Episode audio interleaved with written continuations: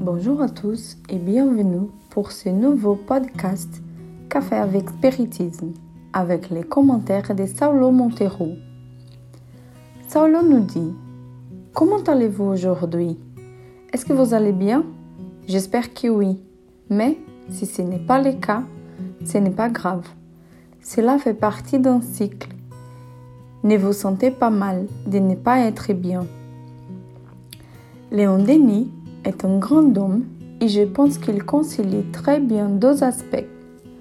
Le premier est conceptuel, avec un plongement profond dans des idées fondamentales du spiritisme comme Dieu, la médiumnité et la réincarnation. D'ailleurs, il a écrit des ouvrages entières pour parler de ces sujets.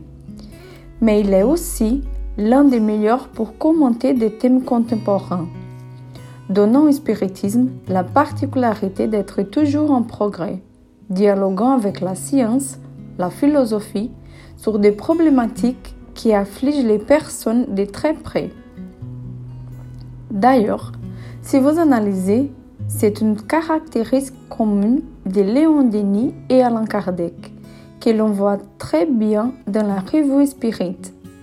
Cela me fait penser qu'un des devoirs d'une personne spirite et de ne pas penser seulement à la vie future, mais aussi à la vie actuelle, en évaluant tout ce qui nécessite notre action pour progresser. Et sous cet aspect, il n'est pas possible de fuir certains sujets.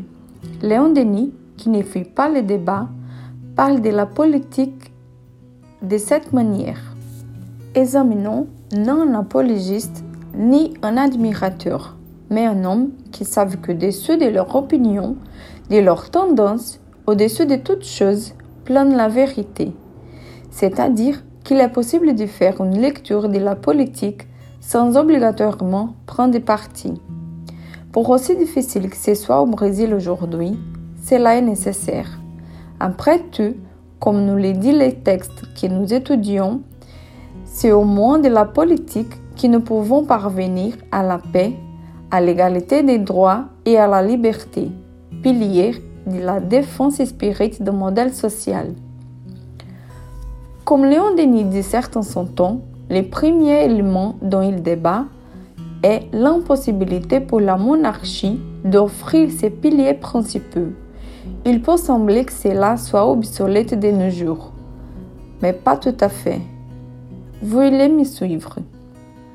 La République démocratique est la forme de liberté la plus rationnelle et la plus logique, et elle seule peut élever, valoriser les âmes que le dépotisme a humiliées.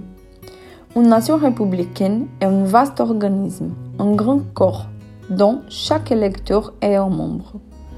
Voyez, citoyens, combien, avec la République, notre responsabilité augmente, car l'essor de notre pays est entre nos mains c'est nous qui, par nos choix et nos suffrages, faisons nos destinées.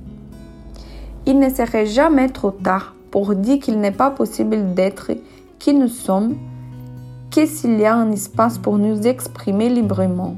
En dehors d'un environnement de libre pensée, l'opportunité enchanteresse n'offre pas à l'esprit humain l'environnement adéquat pour les échanges, la diversité qui les caractérise.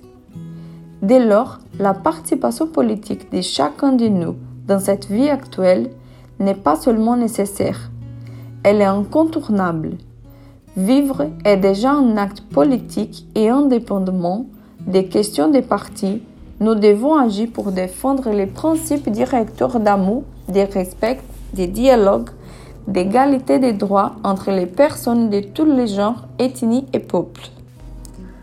En ce sens, il est toujours nécessaire de porter une grande attention dans l'analyse de ceux qui nous choisissons pour diriger la société, car certaines pensées et actions ne peuvent pas se combiner avec les piliers sur lesquels repose une philosophie de l'immortalité. Pour atteindre un niveau où l'organisation politique est cependant la plus adéquate au respect humain, il faut que la lutte se déroule sur deux plans Écoutez ce qu'il nous dit. En fait, Il ne suffit pas de lutter contre le dépotisme pour faire naître la liberté. Il ne suffit pas de lever la tyrannie de pouvoir pour implanter des mœurs républicaines. Si la servilité, la passion et la nuit restent dans nos âmes, nous n'aurions rien fait et le dépotisme renaîtra un jour.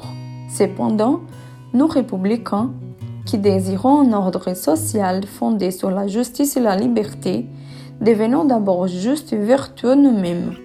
Rendons nos corps libres, nos raisons éclairées, nos morts dignes, nos consciences honnêtes et allons de l'avant sans faiblir. C'est pour tout cela que notre action est double, à l'intérieur et à l'extérieur. Dans le monde intime, cherchons à construire l'éthique qui a déjà convaincu nos cerveaux, car comprendre est différent de pratiquer. Et dans le monde extérieur, soyons ceux qui ouvrent pour garantir une vie digne à tous. Je vous souhaite une très belle journée avec beaucoup de paix et jusqu'au prochain épisode des Cafés avec Spiritisme.